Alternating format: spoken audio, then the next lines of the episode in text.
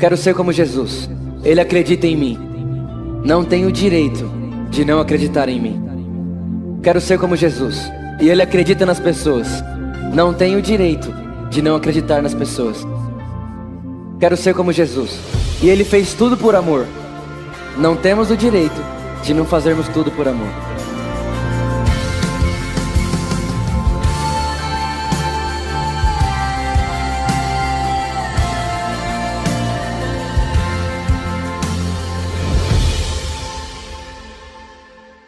Aleluia. Irmãos, vamos lá? Vamos lá. É... Eu tenho uma eu tenho uma palavra muito rápida para falar com vocês. Ah, como eu falei, hoje é um dia de celebração, é um dia de muita gratidão.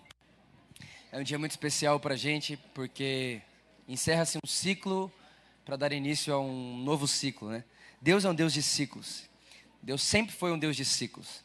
Deus poderia ter feito o mundo em um dia só, mas ele não fez, porque ele é um Deus de ciclos. Então ele faz um pouco no primeiro, um pouco no segundo, um pouco no terceiro, um pouco no quarto, um pouco no quinto, um pouco no sexto e descansa no sétimo. Né? E o próprio autor de Hebreus diz que ele não precisava descansar, né? mas ele descansou para nos ensinar que Deus é um Deus de ciclos, de estações. Então nós estamos sim encerrando um ciclo e começando outro, tá bom? Gente, só ia pedir assim, se, se, a gente for sentar, então já senta. Se for ficar assim, já fica, só para não ficar mexendo muito, tá bom? Eu sei que é difícil, mas é difícil mexer, na verdade. Mais fácil hoje é não mexer. Né? Então, só para só não tirar aqui a, a atenção da, da mensagem. Prometo que vai ser bem rápido. Uh, hoje eu estou sem, sem palco, sem púlpito, né? Tiraram meu púlpito, mas vamos abrir a Bíblia aí, se você pode, se você quiser. Em Salmos, capítulo 126, por favor. Salmos eu sei que você está pensando, Vitor, não vai ter generosidade hoje? Não, não vai ter generosidade hoje. Tá bom? Pode ficar em paz. Isso, gostei, pessoal. Gostei. Faz o seguinte, não dá desculpa e passa no final e faz a oferta lá. Salmo 126. Aleluia. Aí outras pessoas disseram assim: ah, não, graças a Deus, hoje a oferta sou eu. Né? Aleluia. Vamos lá, gente. Salmo 126, versículo 1. Deixa eu te falar um negócio. É, eu tenho certeza absoluta que essa não é uma mensagem simplesmente para o tempo da nossa igreja que nós estamos vivendo, mas eu creio que é algo muito profético para algumas pessoas aqui. Então, é, eu sei que hoje, de verdade, não é simplesmente um, um, um clichê ou uma forma de empolgar você, mas eu sei que essa mensagem vai revolucionar a vida de muita gente aqui hoje, porque revolucionou a minha.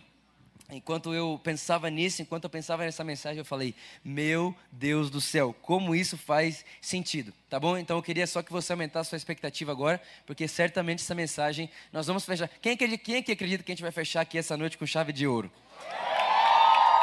A Bíblia diz em Eclesiastes que melhor é o fim do que o começo. Ou seja, irmãos, se todos os cultos foram maravilhosos, esse aqui vai ser o mais maravilhoso. Quem consegue crer comigo aí? Vamos lá. Quando o Senhor trouxe os cativos de volta a Sião, foi como um sonho. Verso 2: Então a nossa boca encheu-se de riso e a nossa língua de cânticos de alegria. Até nas outras nações se diziam: O Senhor fez coisas grandiosas por esse povo. Sim, coisas grandiosas fez o Senhor por nós, por isso estamos alegres. Senhor, restaura-nos, restaura-nos, assim como enches o leito dos ribeiros no deserto. Aqueles que semeiam com lágrimas, com cânticos de alegria, colherão. Eu queria ler numa outra versão também. Põe numa outra para mim. Põe na, na Almeida. Tem uma parte bem especial que não tem nessa, que eu vou, vai ser talvez onde eu vou focar mais. Vamos ler de novo esse verso.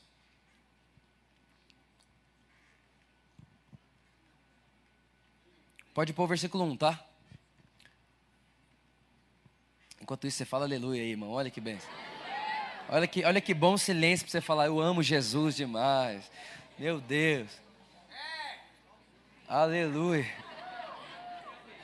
Não tem? Oi? Que? Almeida. Só King James tem? Então pode ser. É Almeida? Então beleza, daqui. Perfeito, obrigado, viu?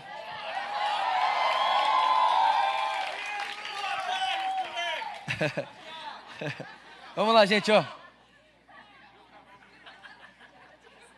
Olha aqui, olha aqui, vou ler aqui, ó. Quando o Senhor trouxe de volta cati do cativeiro os que estavam em Sião, estávamos como os que sonham. Então a nossa boca se encheu de riso e a nossa língua de cântico. Então se dizia entre os gentios: Grande coisa, grandes coisas fez o Senhor por eles. Grandes coisas sim fez o Senhor por nós. Por isso estamos alegres. Traze-nos outra vez ao Senhor do cativeiro, como as correntes de água do Neguebe. Os que semeiam em lágrimas cegarão em alegria. Aquele que leva a preciosa semente andando e chorando, voltará sem dúvida com alegria, trazendo consigo os seus molhos. Feche seus olhos comigo. Espírito Santo, muito obrigado pela Sua palavra. Obrigado porque o Senhor é bom, a Sua palavra é viva, ela é eficaz, ela é poderosa e certamente hoje à noite seremos transformados pelo poder do Evangelho em nome de Jesus. Amém, amém e amém. Irmãos, a primeira coisa que esse texto fala para mim e para você é que no dia que o Senhor restaurou Sião, ou seja, trouxe de volta os que estavam cativos para Sião, no, o nosso coração ficou como o que sonha. Agora, o que, que é Sião? Né? O que, que Sião simboliza? Para te falar o que é Sião, quero te falar primeiro o que é Sinai. A verdade é que existem dois montes na Bíblia que definem para mim e para você muito bem o que é antigo e o que é novo. Nós falamos disso aqui frequentemente na igreja, certamente você já ouviu algum dia a gente falar sobre isso, a velha aliança e a nova aliança. A verdade é que Deus usa diversos símbolos e diversas parábolas e diversas imagens para revelar algumas coisas para nós. Então, primeira coisa, o que é o Monte Sinai? O Monte Sinai é onde Moisés subiu. Você lembra aquele dia que Moisés subiu? O monte tremeu, raio começou, raio, trovão, cara, barulhada toda, e o povo de Israel ficou com medo. Vocês lembram disso? E Deus olhou e falou assim: quem tocar no Monte Sinai morrerá. Você lembra disso? Então, esse é o Monte Sinai. O Monte Sinai aponta o que para mim para você? Um lugar de lei. Um lugar, primeiro, onde Moisés subiu, subiu para pegar a lei. Segundo, um lugar onde o povo não teve coragem de subir porque estava com medo. E terceiro, o lugar que Deus deu para Moisés uma lei impossível de ser cumprida. Então, o Sinai é marcado para mim e para você por, esses três, é, por essas três realidades. Agora, vamos para Sião. Sião, o que aconteceu em Sião? Primeiro, em Sião foi estabelecida a cidade de Davi. Quem que é Davi? Davi é o homem segundo o coração de Deus na antiga aliança. E Davi significa amado. Você acha, que, você acha que é coincidência o nome dele ser amado e ele ser um homem segundo o coração de Deus? Ou você acha que já era Deus querendo ensinar alguma coisa para a gente? Então, primeiro, o Monte Sião é um lugar onde quem conquistou foi um amado. Davi conquistou aquilo. Davi realizou aquilo. E foi ali também que Davi começou a trazer de volta a realidade do templo. Então ali foi instalado o que? O tabernáculo de Davi. Então Sião é um lugar onde Davi estabeleceu a sua cidade. Então, se você vê muitas vezes, vai ter Bíblia que vai dizer que Sião é a cidade de Davi, vai ter Bíblia que vai dizer para você que Sião é a nova, é a Jerusalém, porque é como se fosse assim, o Monte Sião é o centro do centro de Israel. Então, o centro de Israel é Jerusalém, e o centro de Jerusalém é Sião. E isso foi o que aconteceu né, lá em Sião, na antiga aliança. Mas na nova aliança, o que foi que aconteceu em Sião? Fala comigo, Pentecostes. Agora repara, o dia que Deus deu a lei para Moisés, presta atenção nisso. Em que monte foi? Sinai. Então Deus deu a lei para Moisés no monte Sinai. Quando Moisés termina de pegar a lei, ele desce. O que, que acontece naquele primeiro dia? Fala assim comigo: 3 mil pessoas morrem. Fala forte comigo: 3 mil pessoas morrem. Então, a primeira vez que o Monte Sinai aparece como uma manifestação, que acontece? Morte. A primeira vez que o Monte Sinai aparece, acontece morte. Agora, qual que é a primeira vez que o Monte Sião treme? Atos, capítulo 2. Os dois montes tremeram. Sinai tremeu, o Sião tremeu. Agora, a verdade é que Sinai tremeu para a lei aparecer, enquanto Sião tremeu porque a Bíblia diz que se ouviu um som como de um vento impetuoso, e as coisas começaram a se agitar, e isso era o que Jesus tinha dito: fique em Jerusalém até que o poder do alto, ou seja, o Espírito Santo, venha sobre vocês. Aí o que acontece? O Espírito vem, o monte treme, o apóstolo Pedro levanta, começa a pregar o Evangelho, a Bíblia diz: e nesse dia, três mil almas foram salvas.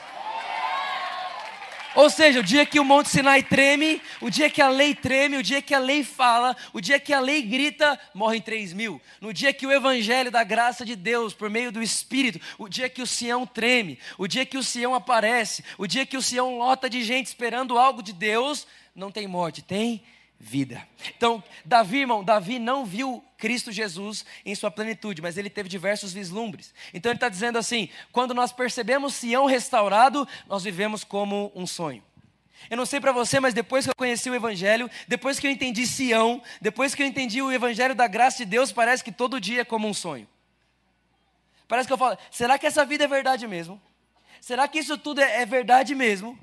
Se, se, Gente, de verdade, aquela sensação é bom demais para ser verdade. É aquela sensação assim: alguém vai me beliscar um dia e vai falar assim: ah, você achou mesmo que era fácil desse jeito? Ah, você achou mesmo que era só isso? Você achou mesmo que o evangelho da nova, o evangelho de Deus para a terra era desse jeito? Não sei para você, mas faz muito sentido para mim. Depois que eu entendi Sião, eu vivo todo dia como quem sonha. Irmão, de verdade, eu olho para minha vida e falo: minha vida é o sonho de muita gente, mas não por causa do que tem em volta de mim, mas porque eu não consigo parar de ser feliz. Agora, a verdade é que eu não estou como quem sonha porque as coisas que voltam vão tudo bem. Eu estou como quem sonha porque Sião foi restaurado. Ou seja, o que, que isso define para mim e para você, irmãos? A nossa alegria, a nossa vida é como de quem sonha, não porque as coisas acontecem tudo certo, mas porque nós entendemos uma coisa: estamos em Sião. E porque estamos em Sião, irmão, ninguém que não está em Sião, quando vê alguém de Sião, não quer subir. Ninguém que não está em Sião, quando vê alguém em Sião, não quer correr para lá. Porque, irmão, na verdade, todo homem nasceu para Sião, todo homem nasceu para o Éden, todo homem nasceu para o mover do Espírito de Deus, todo homem nasceu para ser amado por Deus, todo homem nasceu para ser chamado Davi, o amado de Deus. É por isso, meus irmãos, que a nossa vida é a vida de como alguém que sonha. A sua vida tem que ser o sonho das pessoas à sua volta. As pessoas têm que olhar para você e pensar: tem menos dinheiro que eu, tem menos motivo humano de ser feliz que eu, mas a vida dela é meu sonho. A vida dela é o meu sonho. Por quê? Porque ela mora em Sião. O que, que é Sião? É o lugar que está tremendo com o mover do Espírito de Deus. Quem está entendendo o que eu estou falando aqui? Põe para mim o versículo 2. Verso 2. Salmo 126, verso 2. Então, nossa boca se encheu de quê? De riso. E o que mais? Línguas de alegres expressões de louvor. Irmão, olha para cá. Repita assim comigo. Primeiro, fala assim comigo. A minha vida não é um pesadelo. Fala assim comigo. Minha vida não é um desastre. Eu não vivo uma derrota. Eu vivo como quem sonha. Fala assim comigo. Eu vivo uma vida dos sonhos. Porque eu conheci Sião.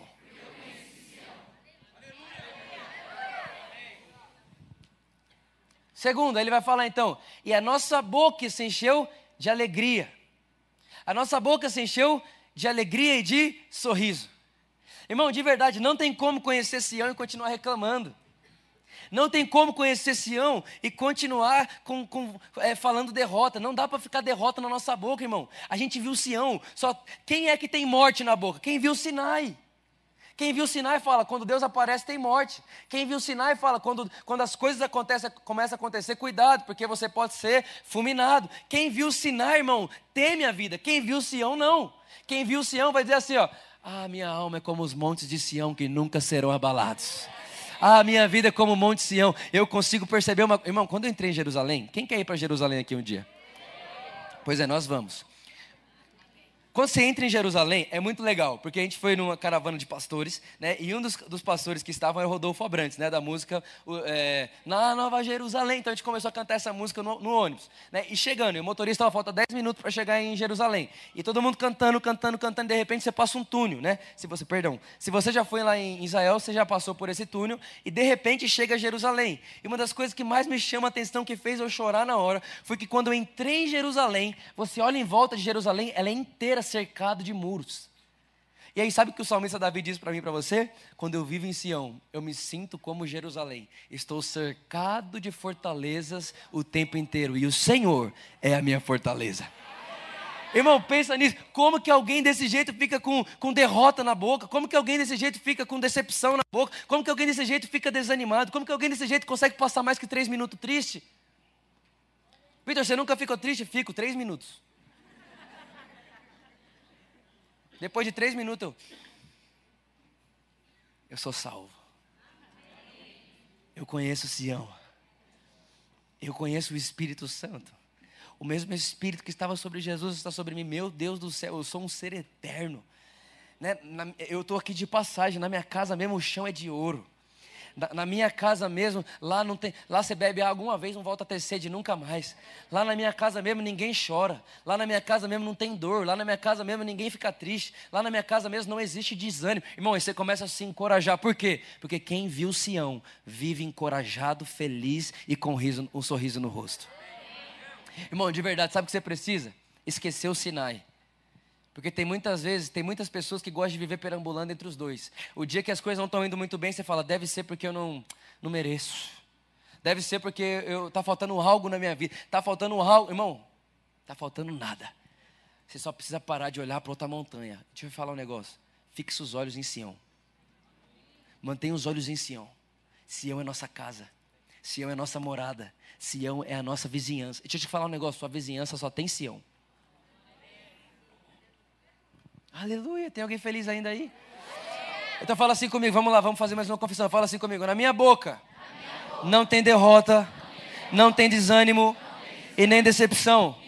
Fala assim comigo, eu falo alegria, eu dou sorrisos, porque eu vi Sião.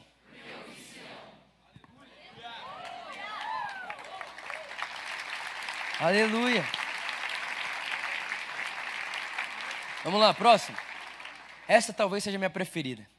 Até as nações, até as nações se comenta, o Eterno fez maravilhas por esse povo. Irmão, não sei, não sei se você já teve a oportunidade de ouvir alguém falando, agora eu vou falar especificamente para a nossa igreja por amor. Não sei se você já, já ouviu alguém falando da igreja por amor. A gente viaja o Brasil inteiro, até fora, e a gente vê as pessoas falando do, da Por Amor. E toda vez que alguém chega e fala, fala, cara, Deus tem feito coisa boa lá, não tem não? Aí as pessoas, eu falo, demais, cara. Aí as pessoas falam, Vitor, e você como pastor, o que, que você faz? Eu digo, só não atrapalho. eu só não atrapalho. As pessoas, os pastores chegam a mim e falam, Vitor, como faz para liderar uma igreja que cresce? Não atrapalha. Você já viu criança parar de crescer? Não, um bebê nasce e ele cresce. Quando que ele para de crescer? Se você pegar um gesso, passar nele inteiro, um gesso duro, e vai impedir o crescimento dele. Ou seja, ele vai ficar criança para sempre. Mas enquanto você não ingessa, só dá comida. E a comida é Cristo. O pão vivo que desceu do céu, a água é Cristo, a água viva que desceu do céu. Então, irmãos, é por isso que nós veremos as pessoas à nossa volta dizendo: Uau!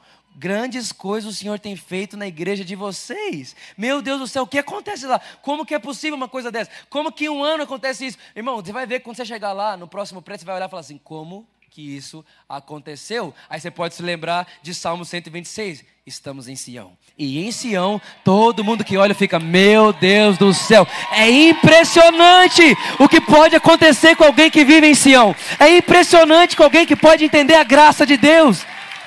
Irmãos, de verdade, eu coloquei hoje lá no meu Instagram o seguinte: falei, olha, o meu sonho é chegar ao final da minha vida, olhar para trás e falar, meu Deus do céu, eu não seria capaz mesmo.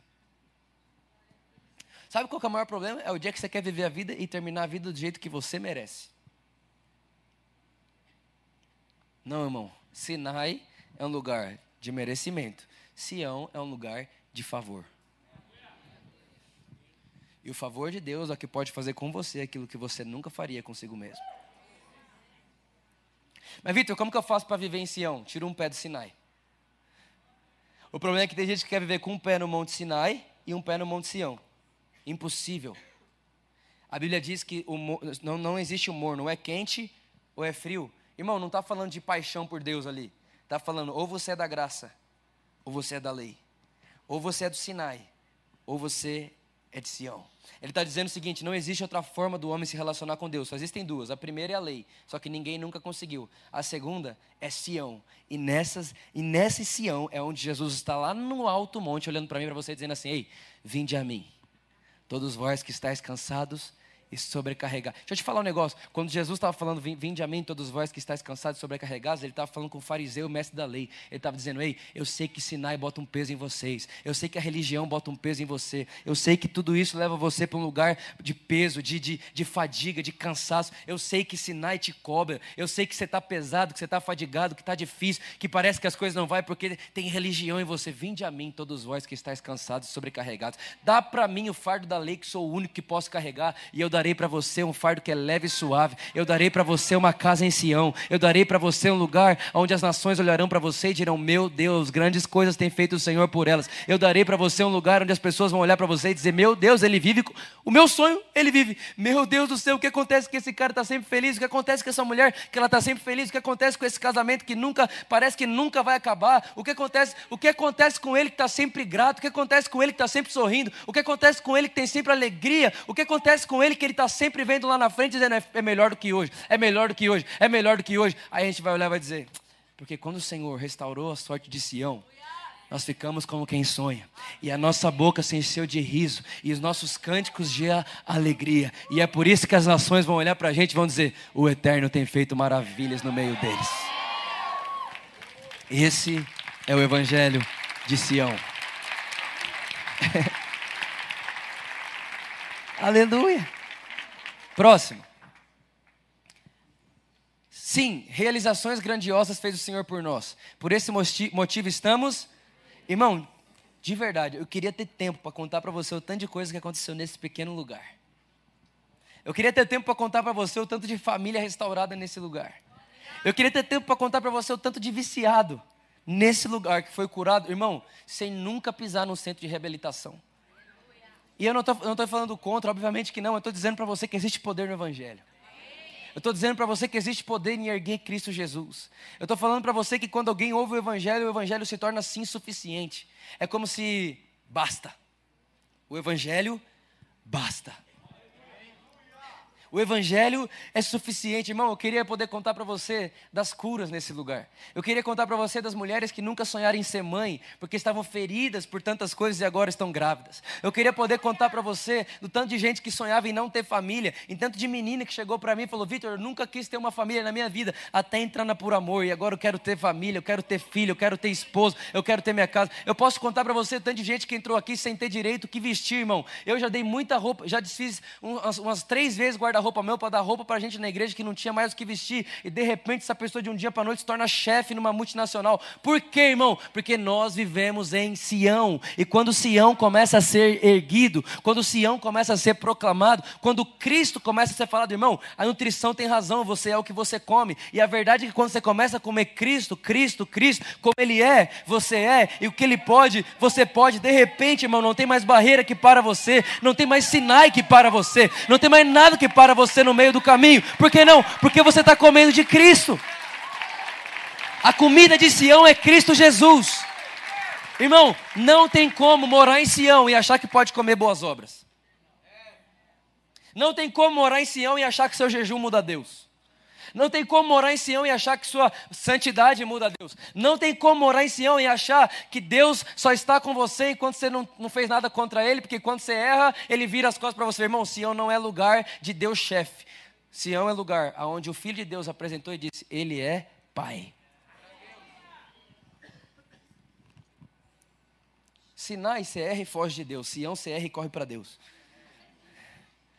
No Sinai, quem falha esconde o rosto. Em Sião, quem falha vai sorrindo e diz: Pai, ainda bem que você continua a me amar. E mais, pai, você sabia que eu ia fazer isso, mesmo assim me amou desde antes. Você que é doido, não sou eu.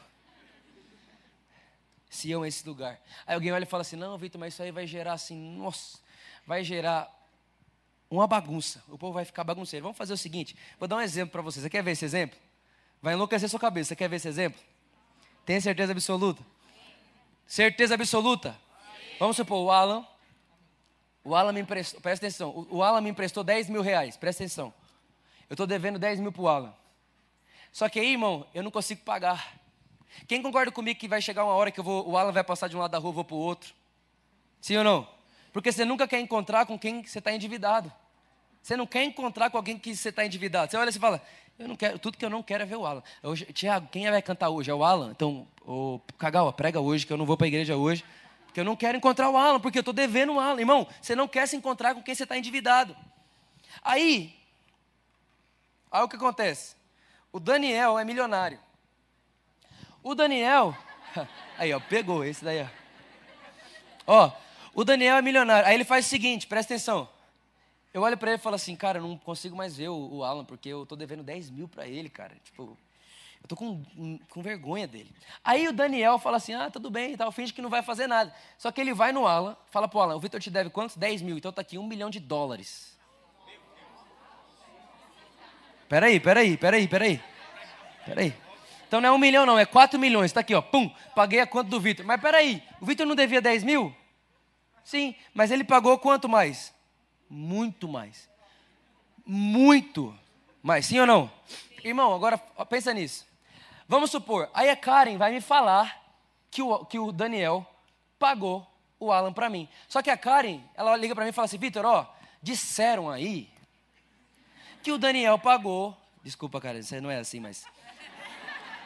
Ó, disseram por aí que o Daniel pagou o Alan por você, mas se eu fosse você, eu continuava arrumando um jeito de pagar. Se eu fosse você, eu continuava arrumando uma forma de pagar, porque vai que não pagou e vai piorar para você depois. Então eu vou escutar aquilo, irmão, e por mais que aquilo seja uma ótima notícia, a forma como chega para mim vai me fazer dar outro passo para trás e falar: é, deixa, eu vou fingir que isso não aconteceu. Porque vai que não aconteceu, vai que é mentira e eu não tenho coragem de perguntar. Como que eu vou chegar em alguém e falar: é verdade que aquela dívida de minha de 10 mil, alguém chegou para você e te deu um milhão de dólares? Não faz nem sentido, sim ou não? Aí Vamos supor que quem vai dar o recado para mim não é a Karen, é o Tiago. Aí o Tiago me liga e fala assim: Vitor de Deus, você não faz ideia o que Deus fez por você.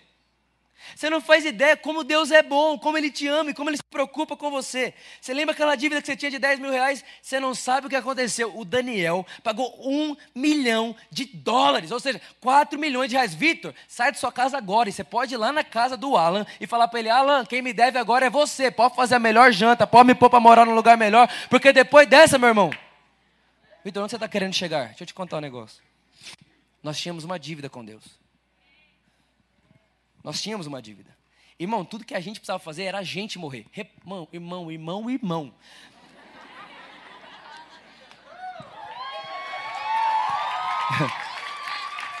Presta atenção. Para a dívida ser paga, o Vitor podia morrer. Irmão, o que, que o Vitor vale? 10 mil. Agora, Deus foi tão generoso que a dívida que a minha morte seria demais, Ele envia seu único filho.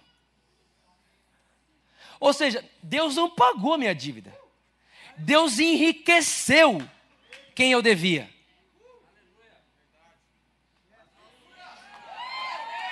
Irmão, eu vou falar isso aqui porque eu sou livre para falar isso aqui, eu não falaria isso em outro lugar nenhum. Mas é mais ou menos isso. Eu devia 10 mil para Deus. Jesus veio e pagou um milhão. Irmão, Deus é mais rico agora que antes. Sabe por que ele é mais rico agora que antes? Porque só um, antes, só um chamava ele de pai. Ah, Sião! Isso é Sião! Aleluia! Aleluia! Deus foi enriquecido por causa de mim. Ah! Que mané miséria de homem, o quê? Deus foi enriquecido por causa de mim, por causa de você. Então, irmão, quando você chega diante de Deus, você pode chegar assim, ó, ah, eu devia 10, te pagaram um milhão de dólares, eu estou sabendo.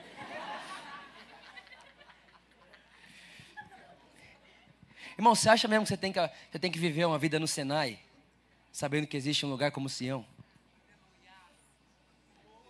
E lá de cima de Sião está o próprio Deus olhando para você e dizendo: Vinde a mim, todos vós que estão cansados com Sinai, e eu vos aliviarei.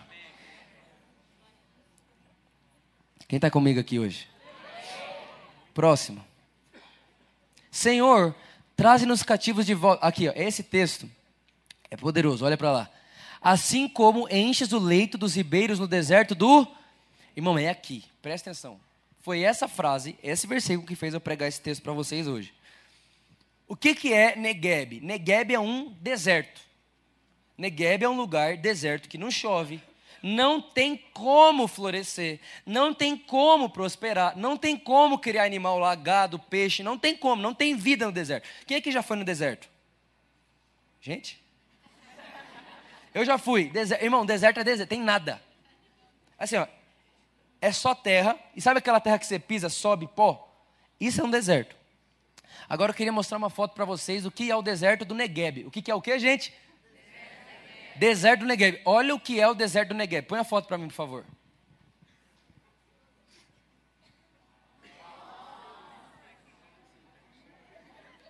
Irmão, olha para cá. Isso que você está vendo é um deserto. Agora, mas como que isso pode acontecer? Vou te explicar. Davi, quando ele foi fugiu de Saul, quando ele fugiu de Saul, onde ele foi? Para o Negueb. Davi foi para o Negueb. Eu estive lá, você vai lá também, a gente vai junto lá no que vem. Davi, quando fugiu de Saul, ele foi para o Negueb, ele foi para esse lugar. E eu estive lá num lugar onde a história diz que foi onde Davi escreveu Salmo 91. Eu estive lá. Então, é, é, é, é tipo uma, uma, uma, caverninha assim, bem pequenininha, no Negueb, escondida. Só que tem uma coisa, não chove no deserto. Porém, em volta do Negueb, que é esse deserto, tem muitas montanhas. Então, as nuvens passam por cima do deserto e não chove. Mas quando elas param na montanha, elas precisam chover. Então, o que acontece? Elas chovem na montanha. Só que é tanta chuva que chove em volta que começa a encher as montanhas de água encher, encher, encher, encher, encher, encher, encher, a ponto de, irmãos, sabe o que começa a acontecer de repente? Uma cachoeira. Começa uma cachoeira, imagina nas montanhas ali, aquelas montanhas em volta. Um monte de montanha em volta, um monte de montanha em volta, começa a chover, chover, chover, lota as montanhas a ponto de agora começar a transbordar das montanhas. E quando ela transborda na montanha, acontece que Davi falou no Salmo 126, começa a aparecer torrentes. Torrentes de água, vindo de todos os lados. E de repente, um lugar deserto, começa a respirar algo, água. O que, que o Davi está dizendo? Senhor, faça com a gente como acontece com o Negueb. Mas deixa eu te falar uma coisa. Eu sei que tem hora que parece que não tem chuva na sua vida. E por causa da falta de chuva, muitas vezes você pensa em, em Sinai. Só que deixa eu te contar um negócio. Para quem vive em Sião, nem a falta de chuva é sinal de falta de provisão. Porque eu sei de uma coisa: se está faltando chuva aqui, está chovendo nas montanhas em volta.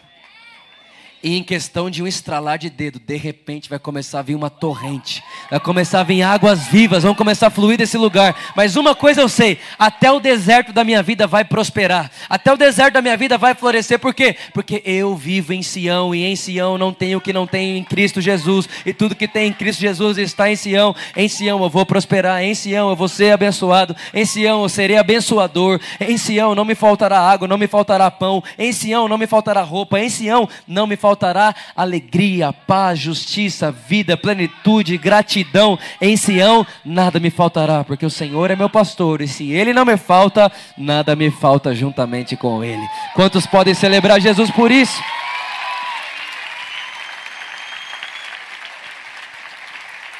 Olha para essa pessoa que está do seu lado e fala assim: Você é como Negueb. Você é como Negueb. Fala para essa pessoa assim, até na área que parece que não vai florescer. Fala assim, até na área que parece deserto, vai brotar um jardim. Aleluia! Aleluia! Pode pôr o próximo verso, por favor. Cadê a água? A água tá aí, a água.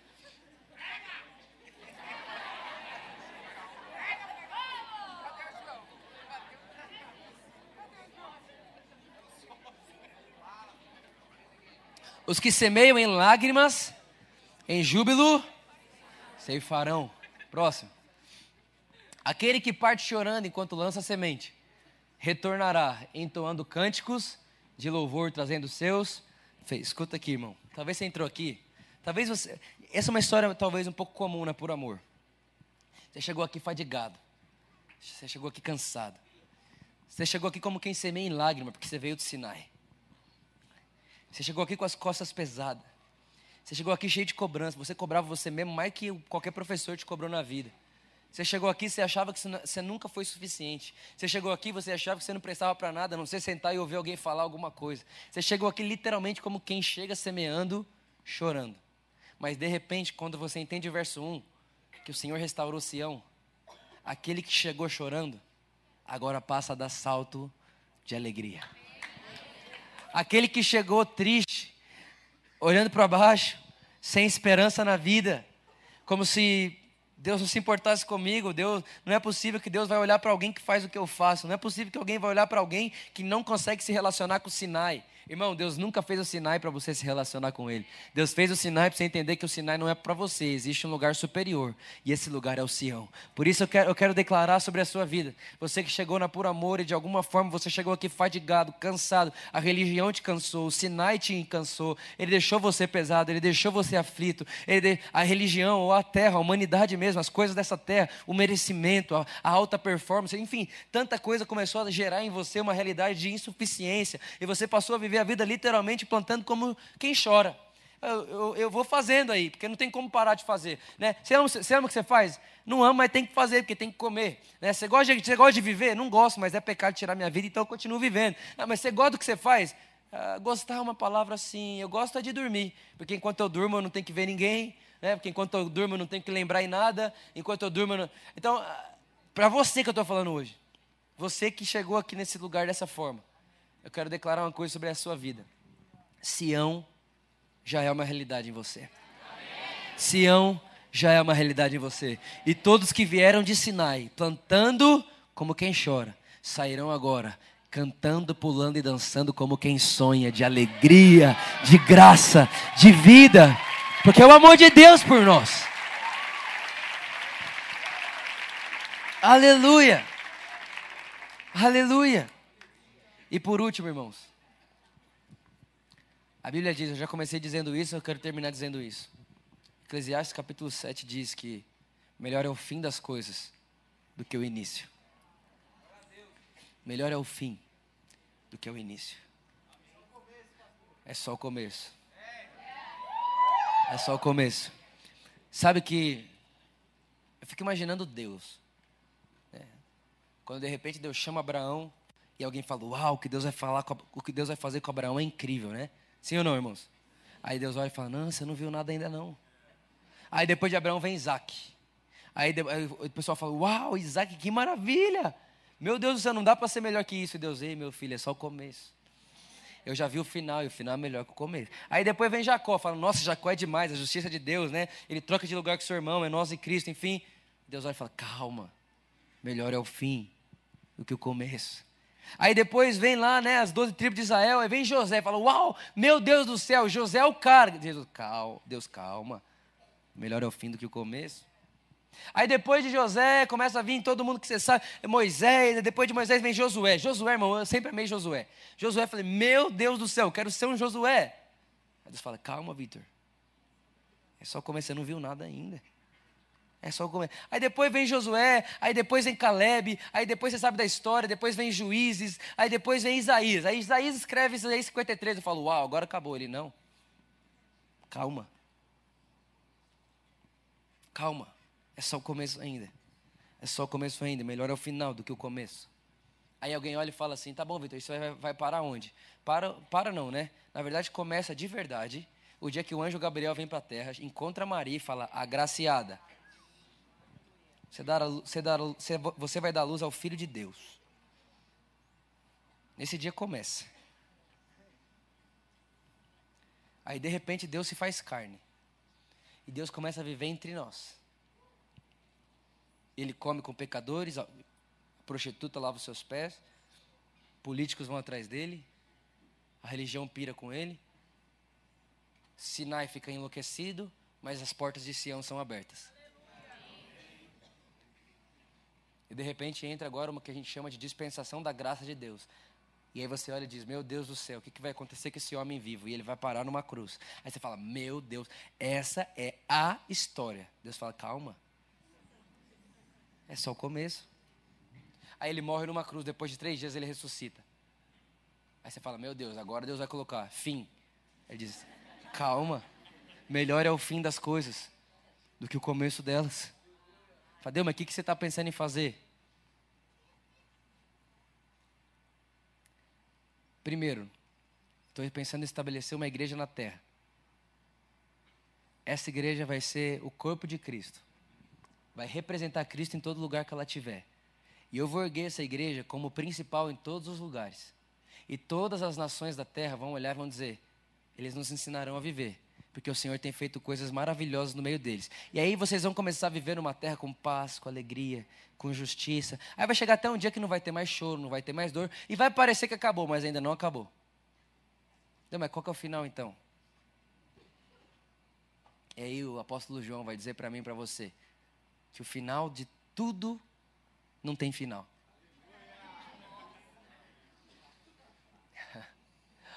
Presta atenção, irmão, que parece o final é o começo da eternidade.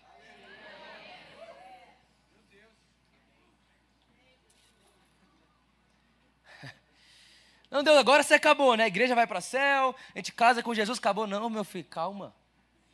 É só o começo da eternidade. Irmão, passou um bilhão de anos no céu. Deus, e aí? É só o começo.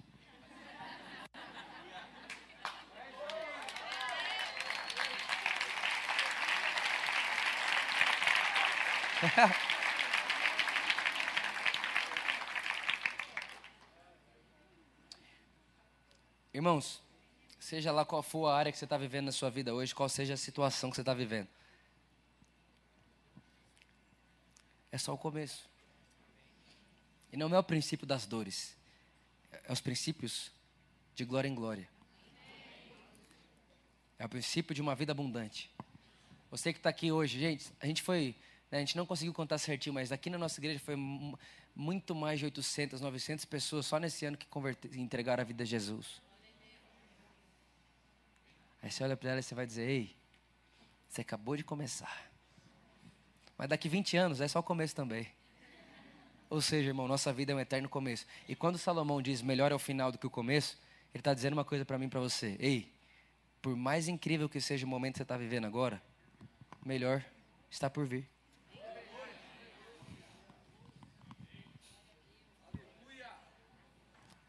O melhor está por vir.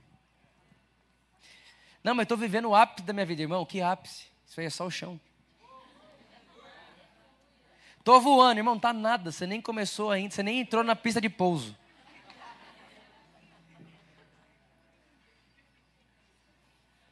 Esses dias atrás eu estava brincando com um amigo meu, e ele falou: Não, pastor, essa igreja aqui é um foguete, já decolou. Eu falei: Decolou nunca. Na verdade, a gente está com a primeira peça para começar o foguete. A gente acabou de pensar em construir um foguete, a gente começou agora. Mas eu falei, mas é verdade uma coisa, foguete depois que sai não dá ré. E não tem como dar ré e voltar para trás não. E só vai para cima. Irmãos, nós estamos sim fechando um ciclo. Nós estamos sim fechando um lugar. Deus trabalha assim. E eu vou querer já, eu já quero incentivar você a esperar o que vai acontecer no próximo lugar. Ah, Vitor, mas está dizendo que o lugar muda muita coisa? Irmão, o lugar não muda Deus. Mas lugares simbolizam diversas coisas, ciclos, momentos, estações, primavera, verão, outono, inverno.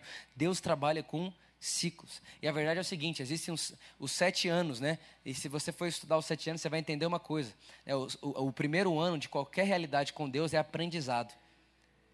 O primeiro ano de qualquer realidade com Deus é aprendizado. Um dia eu preciso pregar essa mensagem aqui. O segundo ano é de trabalho. E nós acabamos de entrar no segundo ano. Ou seja, irmão, nós vamos trabalhar mais do que nunca agora. Nós vamos entrar num, num movimento de trabalho, você vai perceber isso. Né? Você que quiser se engajar com a igreja, você que quiser, porque tem, não tem problema não querer também. Né? Só que eu garanto para você que a vida é melhor querendo. Muito melhor. Você não nasceu para não fazer. Né? A verdade é que você precisa fazer onde você está. Ah, Vitor, mas aqui a ideia de vocês é o quê? Que todo mundo vire, vire líder? Não, a, a nossa ideia aqui é que todo mundo se torne o principal em qualquer lugar que estiver. O faxineiro é o principal. O engenheiro é o principal. E o principal, irmão, não é o, o chefe. É o mais visto.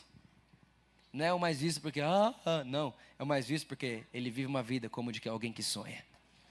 Porque ele vive em Sião. Esse é o nosso desejo. Então, se você quer se envolver na igreja, se você quer trabalhar na igreja, se, se você fala, Vitor, eu estou doido para servir aqui. Eu sei, irmãos, que hoje, até hoje, teve, talvez nem teve tanto espaço para isso. Até porque não teve nem tempo para isso. Mas nós vamos entrar agora numa estação de muito trabalho. Eu estava conversando com eles, com o pessoal da liderança e dizendo a eles: olha, de verdade mesmo, vai multiplicar a intensidade de trabalho. Multiplicar, porque vai multiplicar também a intensidade de frutos.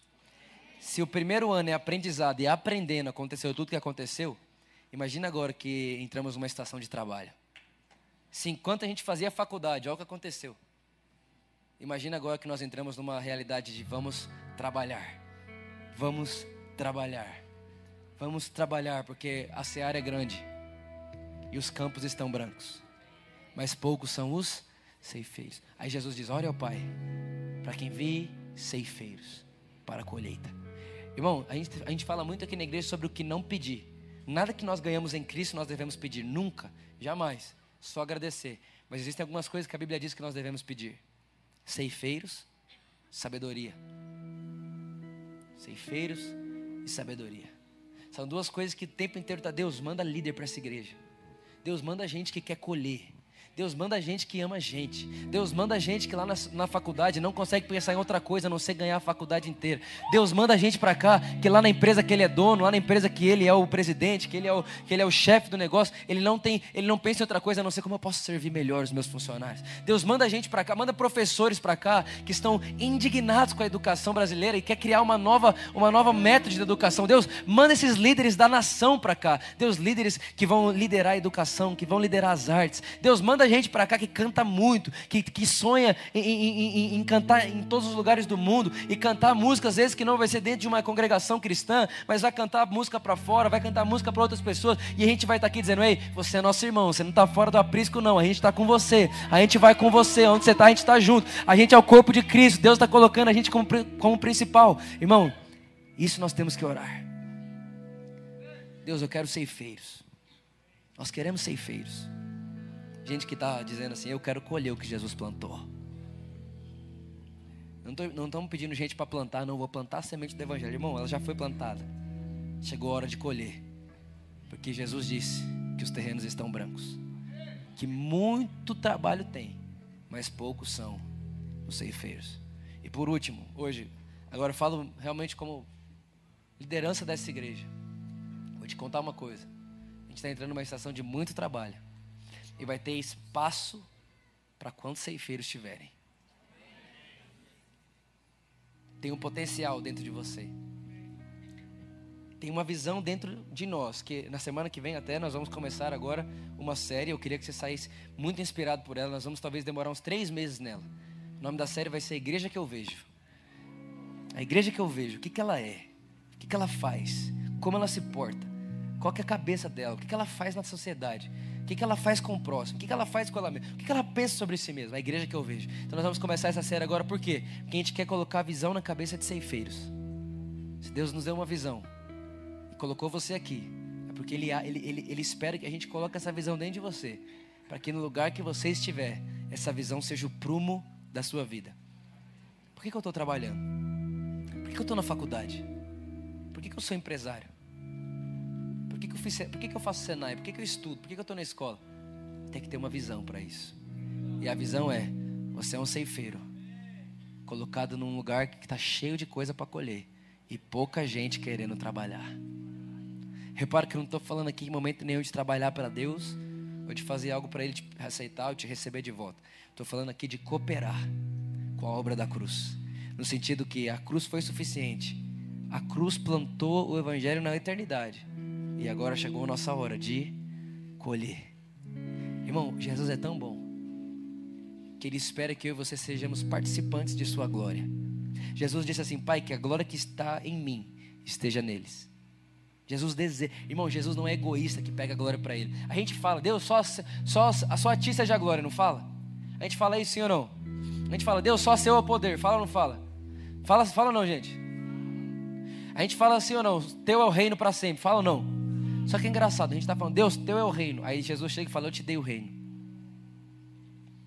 Aí depois a gente fala, Jesus, mas só tu é a glória. Ele fala, Pai, que a glória que está em mim esteja neles.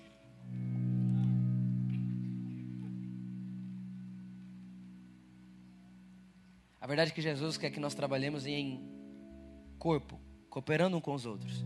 No sentido de que aonde você está, você é um cooperador de Cristo. aonde qualquer lugar que você estiver. E ele é tão poderoso que a Bíblia diz que um dia haverá um dia. Esse dia ainda não aconteceu. Chegará um dia onde o Deus de paz esmagará Satanás. Aonde? Irmão, debaixo dos nossos pés. Eu fico pensando, Deus, como assim? Quer dizer então que o dia que Jesus foi lá no inferno, pregou, levou cativo o cativeiro, ele não pisou no diabo e disse não. Por que não? Porque ele não queria fazer isso sozinho.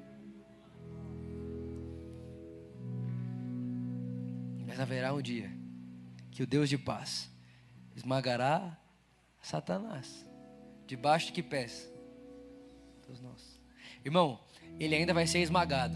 Mas enquanto a Bíblia diz que existem os pés que anunciam o Evangelho, ele está sendo pisado. Porque a Bíblia diz que foi para isso que Cristo se manifestou para destruir as obras do diabo. Irmão, toda maldição é obra do diabo.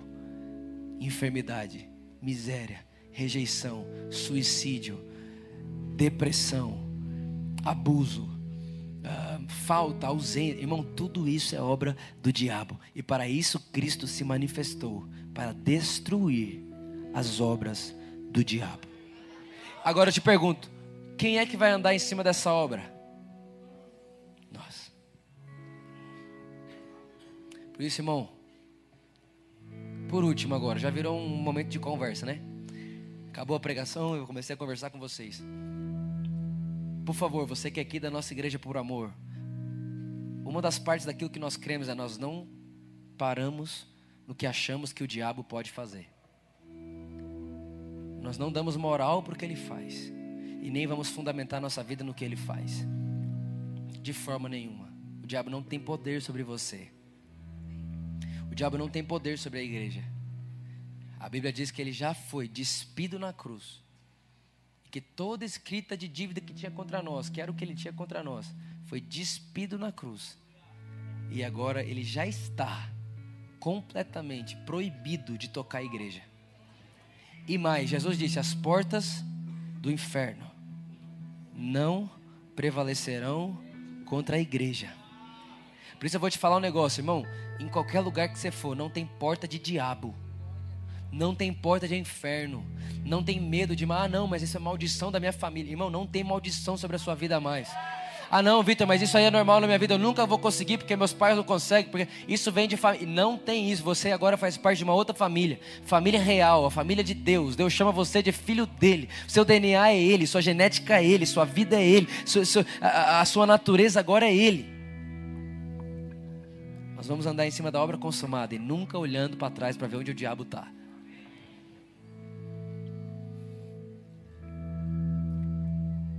Irmãos, vamos para cima. Aonde quer que você esteja, vai para cima. Tudo é seu. As pessoas à sua volta são suas. Seus amigos são seus. Sua escola é sua. Sua faculdade é sua.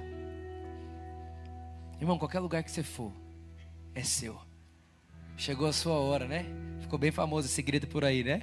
O Theo disse: Chegou nossa hora, Brasil. E realmente chegou nossa hora, Brasil. Esse é o nosso momento. Essa é a nossa hora. E Deus está expandindo as nossas tendas. Deus está expandindo a nosso alcance. Deus está expandindo a nossa influência. E maiores coisas ainda veremos. E eu não queria de jeito nenhum que você fosse só um uh, participante. Ah, não, eu sou só quem vê. Irmão, não é, não quer, não, ninguém quer que você só veja. Ninguém quer que você veja seja simplesmente mais um mero participante. Não, nós queremos que você seja um colaborador daquilo que Jesus está construindo através da sua igreja na terra. Está feliz ainda, irmão?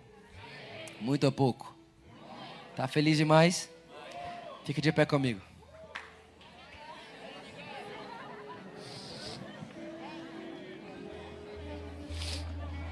Aleluia. Alguém, só uma coisa, alguém que está aí, por favor, você pode avisar o pessoal da estufinha que já pode vir para cá? Vai vir todo mundo para cá agora, isso. Aleluia. Uh.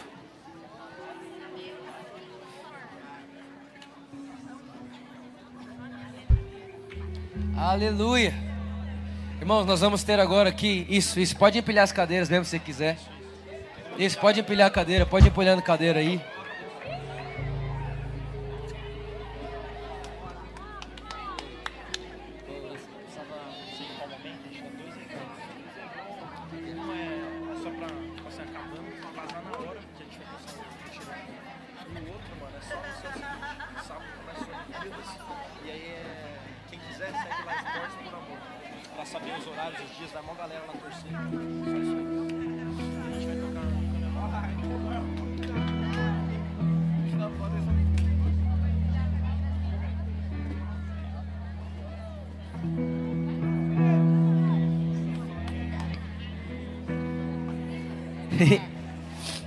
Deu certo aí, pessoal? Tá todo mundo bem? As crianças já estão descendo. Aleluia.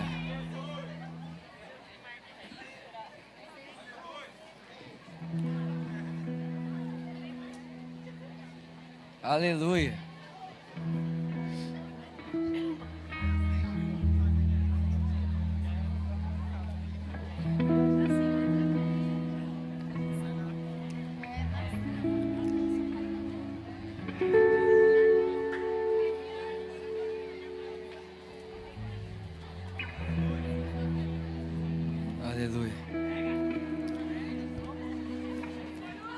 Já veio? Já desceram as, as crianças? Desceu? Não? Pode descer então, rapidinho, rapidinho, rapidinho.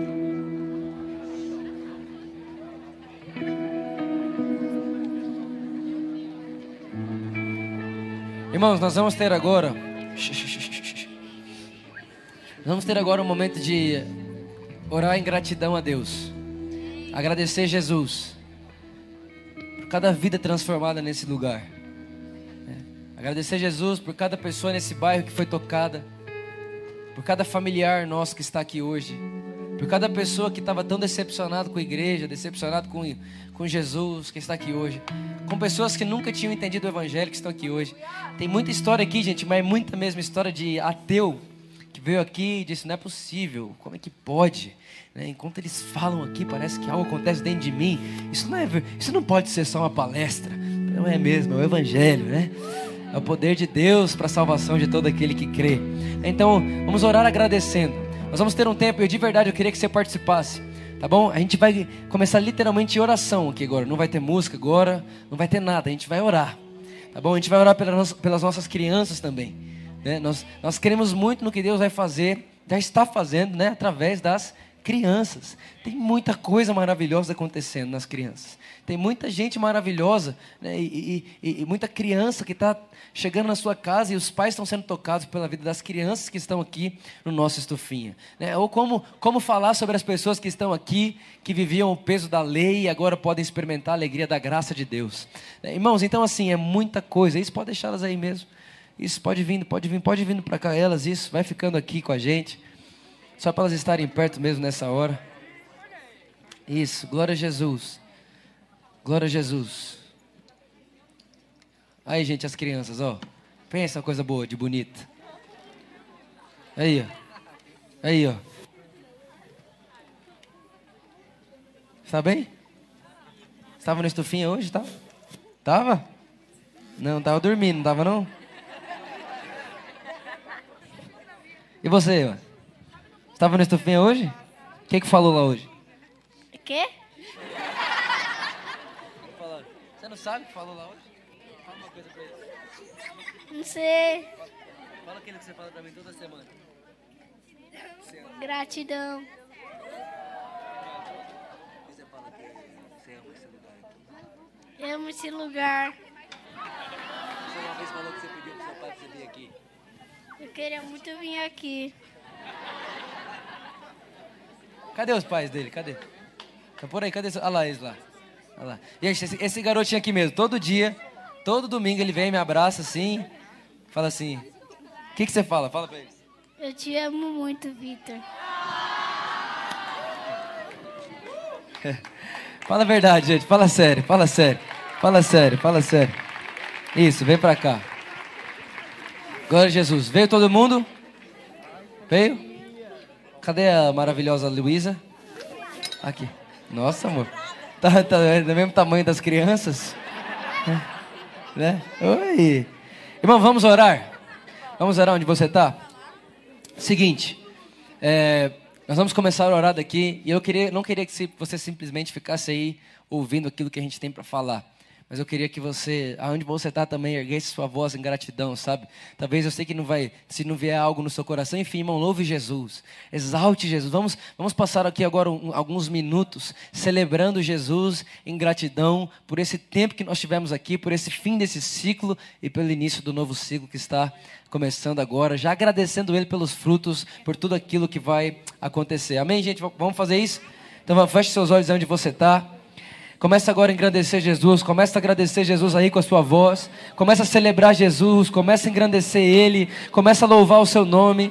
Aleluia, Jesus. Nós celebramos o Senhor. Nós te agradecemos, Jesus. Obrigado por cada pessoa que entrou nesse lugar. Obrigado por cada vida transformada nesse lugar. Jesus, obrigado por cada vida salva nesse lugar. Jesus, obrigado pelo evangelho anunciado nesse lugar. Obrigado por cada criança nesse lugar. Obrigado por cada idoso, por cada adulto, por cada jovem, por cada adolescente. Obrigado, Jesus, pela sua igreja reunida nesse lugar. Obrigado, Jesus, porque o seu amor nos alcançou. Obrigado, Jesus, porque o Senhor nunca nos abandonou. Obrigado, Jesus, porque porque certamente nós temos convicção. Essa é a canção da nossa casa, essa é a canção da nossa vida. Certamente a sua bondade, o seu amor, a sua fidelidade nos seguirão por todos os dias da nossa vida e habitaremos na casa do Senhor para sempre. Obrigado, Jesus porque os campos estão brancos e os trabalhadores são poucos. Mas aqui na nossa casa nós cremos, já te agradecemos, porque muitos ceifeiros serão enviados, serão enviados para todas as esferas da sociedade, nas suas casas, nos seus trabalhos, nas suas famílias, em nome de Jesus. Continue, irmão, continue agradecendo Jesus, continue agradecendo Jesus, continue agradecendo Jesus, continue agradecendo Jesus, continue agradecendo Jesus, continue agradecendo Jesus. Isso, celebre Jesus, celebre Jesus, celebre Jesus. Vamos deixar subir um som, um som de gratidão, um aroma de gratidão, um aroma de favor, um aroma de graça, um amor de certeza de amor, um amor, uma, uma, uma convicção de que é só o começo, irmão. Coloque em Jesus agora a expectativa que você tem para o futuro. Coloque em Jesus agora a expectativa que você tem para o futuro. Vamos, vamos, vamos, agradeça, agradeça, agradeça, agradeça. Obrigado, Jesus. Obrigado, Jesus. Obrigado, Jesus. Espírito Santo, obrigado pelo Evangelho. Jesus, muito obrigado pelas boas novas. Obrigado porque nada nos falta em Cristo. Obrigado porque nós fomos abençoados nas regiões celestiais em Cristo Jesus.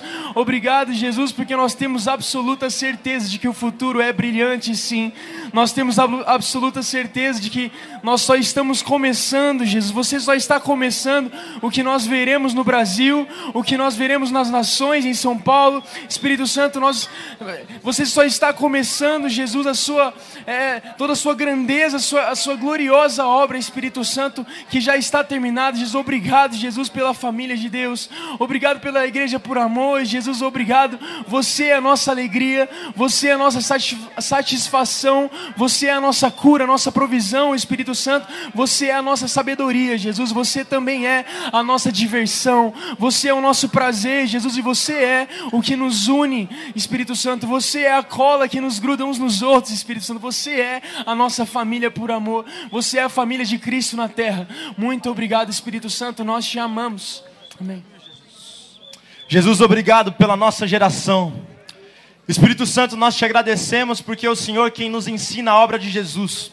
Obrigado, Espírito Santo, porque desse altar não caiu uma gota de suor humano, mas só veio o favor de Deus, a suficiência de Cristo. Tudo é sobre Cristo, tudo é sobre Jesus. Obrigado, Jesus, porque as conexões feitas aqui. Obrigado, Jesus, porque nós jamais poderíamos explicar. E obrigado, porque nós agradecemos não conseguir explicar, porque quanto mais não explicamos, mais nós vivemos o seu favor. Espírito Santo, obrigado pela nossa geração. Obrigado pelo privilégio de viver aqui nesse lugar, na nossa geração, com, com as as pessoas que estão do nosso lado. Obrigado, Espírito Santo, porque nós sabemos que o futuro é brilhante, não porque tudo está bem ou porque tudo está mal, mas o futuro é brilhante porque o Senhor disse que seria. Obrigado, Jesus, porque o Senhor é, brilha mais do que todos os sols. Obrigado, Jesus, porque o Senhor é aquele que nos dá esperança. Obrigado, Jesus, porque a sua obra consumada fez que nós pudéssemos viver a igreja que vivemos hoje. Obrigado porque os nossos filhos irão colher aquilo que plantamos hoje. Obrigado, Jesus, por cada ceifeiro que o Senhor colocou nesse lugar. Obrigado, Jesus Jesus, pelas crianças. Obrigado por todos que trabalharam e serviram aqui nesse lugar.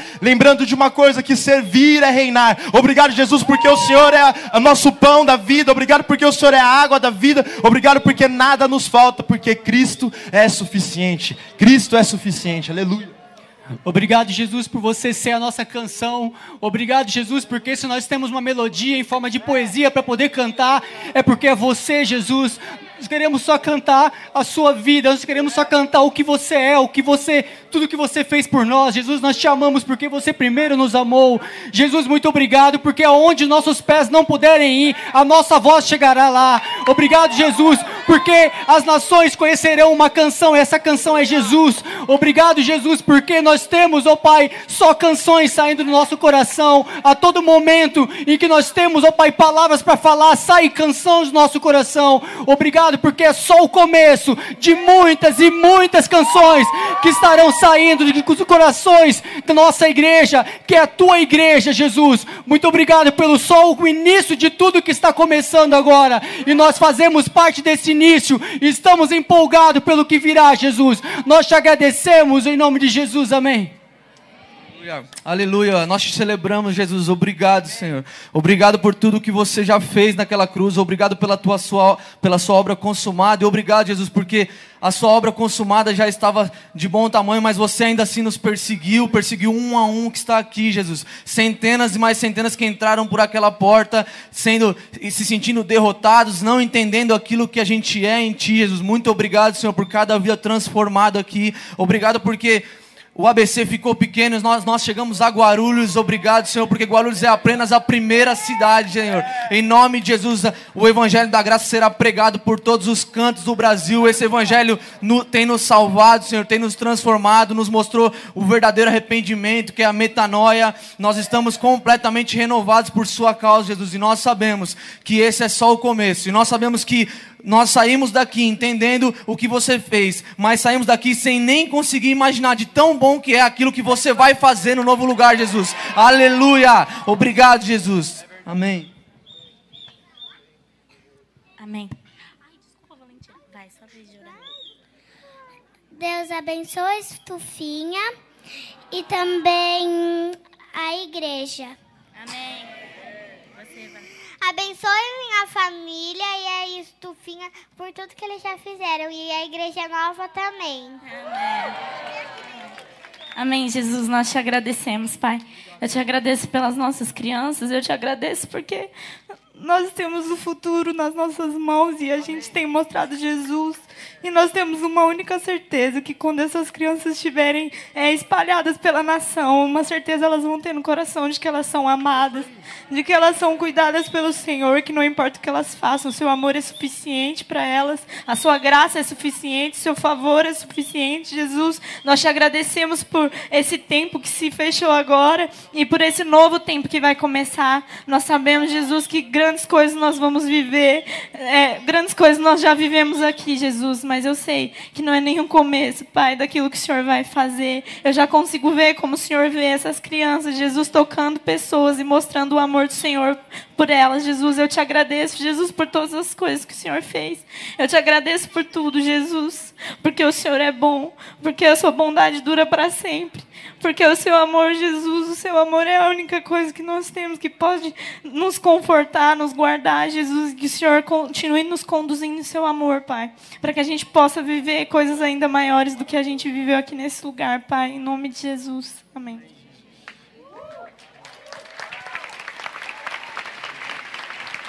Pessoal, quantos aqui são gratos pela vida dos nossos pastores? Estende as suas mãos, vamos orar aqui agradecendo a vida dos nossos pastores. Nós amamos muito vocês, viu? Nós amamos muito vocês. É um privilégio estar próximos de vocês, é um privilégio. Vamos orar agradecendo. Jesus, muito obrigado, Senhor. Obrigado, Senhor, pelo, pela vida do Vitor, da Luísa. Deus, muito obrigado pelo anjo da igreja que o Senhor nos concedeu. Obrigado, Jesus, porque através do sim de uma pessoa que se entendeu amada, de um Davi, nós podemos hoje também nos sentir tão amados assim Nós podemos também ouvir as boas notícias e agora nos sentir amados ao ponto de nada mais nos entristecer, nada mais nos parar, nada mais nos deter. Obrigado, Jesus, pela vida dos nossos pastores. Papai, que o Senhor venha continuando, que o Senhor continue dando sensibilidade, sabedoria, que o Senhor continue, Senhor, dando a condução desse lugar para os anjos da igreja. Pai, que tudo que for feito aqui seja debaixo, Senhor, da Sua voz e que os ouvidos deles estejam sensíveis, Jesus, a conduzir, Senhor, o rebanho que somos todos nós aqui até o Senhor. Papai, nós agradecemos porque nós temos uma liderança, nós temos pastores que não centralizam nele, mas em tudo apontam para Cristo Jesus. Obrigado, Jesus, porque se um dia a igreja desejou pastores, como hoje nós podemos ver, nós agradecemos porque nós temos o privilégio de dizer que eu tenho os pastores que eu sonhei, eu tenho os pastores que eu sonhava, eu tenho os pastores que eu desejava apontar sempre para Cristo e não apontar para eles, eu tenho os pastores que cuidam, eu tenho os pastores que amam, eu tenho os pastores que não pregam o Jesus de fora, mas o Jesus da Bíblia, eu tenho os pastores que pregam a nova aliança e a graça e não nos colocam fardos de lei, eu tenho os pastores que todos os dias estão dispostos a dar a vida por cada um de nós. Obrigado, Jesus, pela vida dos nossos pastores, em nome de Jesus. Dê uma salva de palmas. Deus é bom. Deus é bom.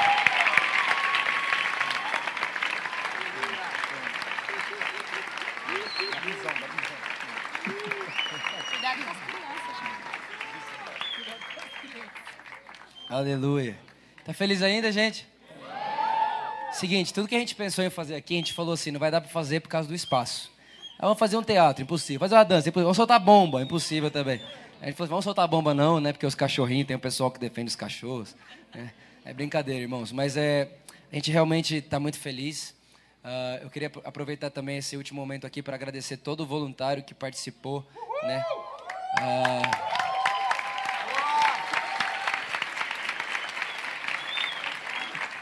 agradecer todo mundo que participou, desde quando a gente entrou aqui para pintar esse lugar até hoje.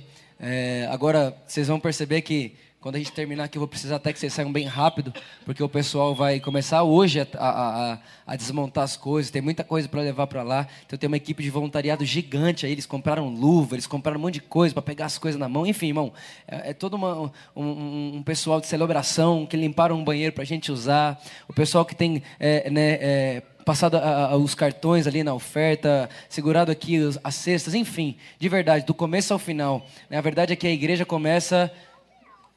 Não começa, né? Ela é. Né? Então, só está acontecendo tudo isso porque tem mais gente servindo, tem mais gente acreditando. Então, de verdade, vamos dar mais uma salva de palmas bem forte, todo mundo que trabalhou.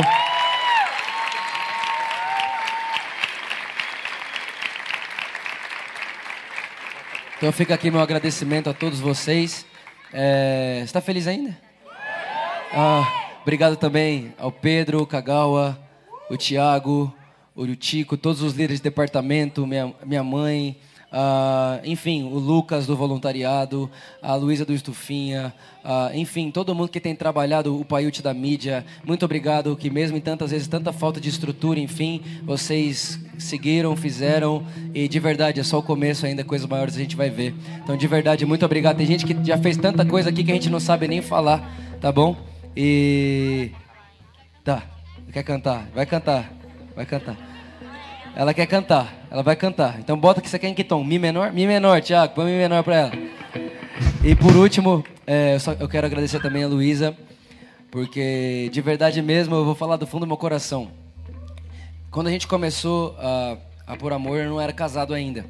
E, e muita gente diz mesmo que isso é impossível, né? Que não dá para acontecer. Enfim, tem lugares até que acham errado, né?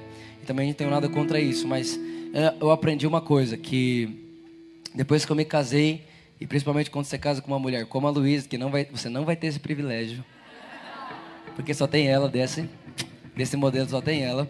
Uh, você, você realmente se torna não só um, um homem melhor, mas um tudo melhor. Então eu percebo que em tudo que hoje eu faço, não sei se você sabe disso, mas vou te falar. Né? Você tem um coração lá em casa, a Luísa fica lá na estufinha, muitas vezes, muita gente nem vê ela direito aqui, né? Mas a verdade é que o coração que a Luísa tem eu nunca tive. Né? Então, quando a gente se tornou um casal, tem muita coisa que aparece em mim hoje que não é o Vitor. Não é o Vitor mesmo. Que se fosse o Vitor, seria de outro jeito. Isso tem a ver também com a Luísa. Então eu também queria te agradecer muito. Eu amo você do fundo do meu coração. E de verdade, é, eu sei que tem muita gente aqui que ainda não teve nem oportunidade de ouvir. A primeira vez que eu vi a Luísa, foi hoje, mas eu queria dizer pra vocês que vocês não perdem por esperar, porque existe um tesouro dentro dela, um coração dentro dela, uma verdade dentro dela que não existe em outro lugar. E eu sei que o que tem dentro da Luísa, que, vai, que já está cooperando com a Igreja por Amor, Deus sonhou com isso desde antes da fundação do mundo. Né? E eu queria então, amor, te agradecer, falar que eu amo você, eu acredito em você demais. E é só o começo daquilo que a gente vai viver como casal e também como líderes dessa Igreja por Amor. Eu amo você.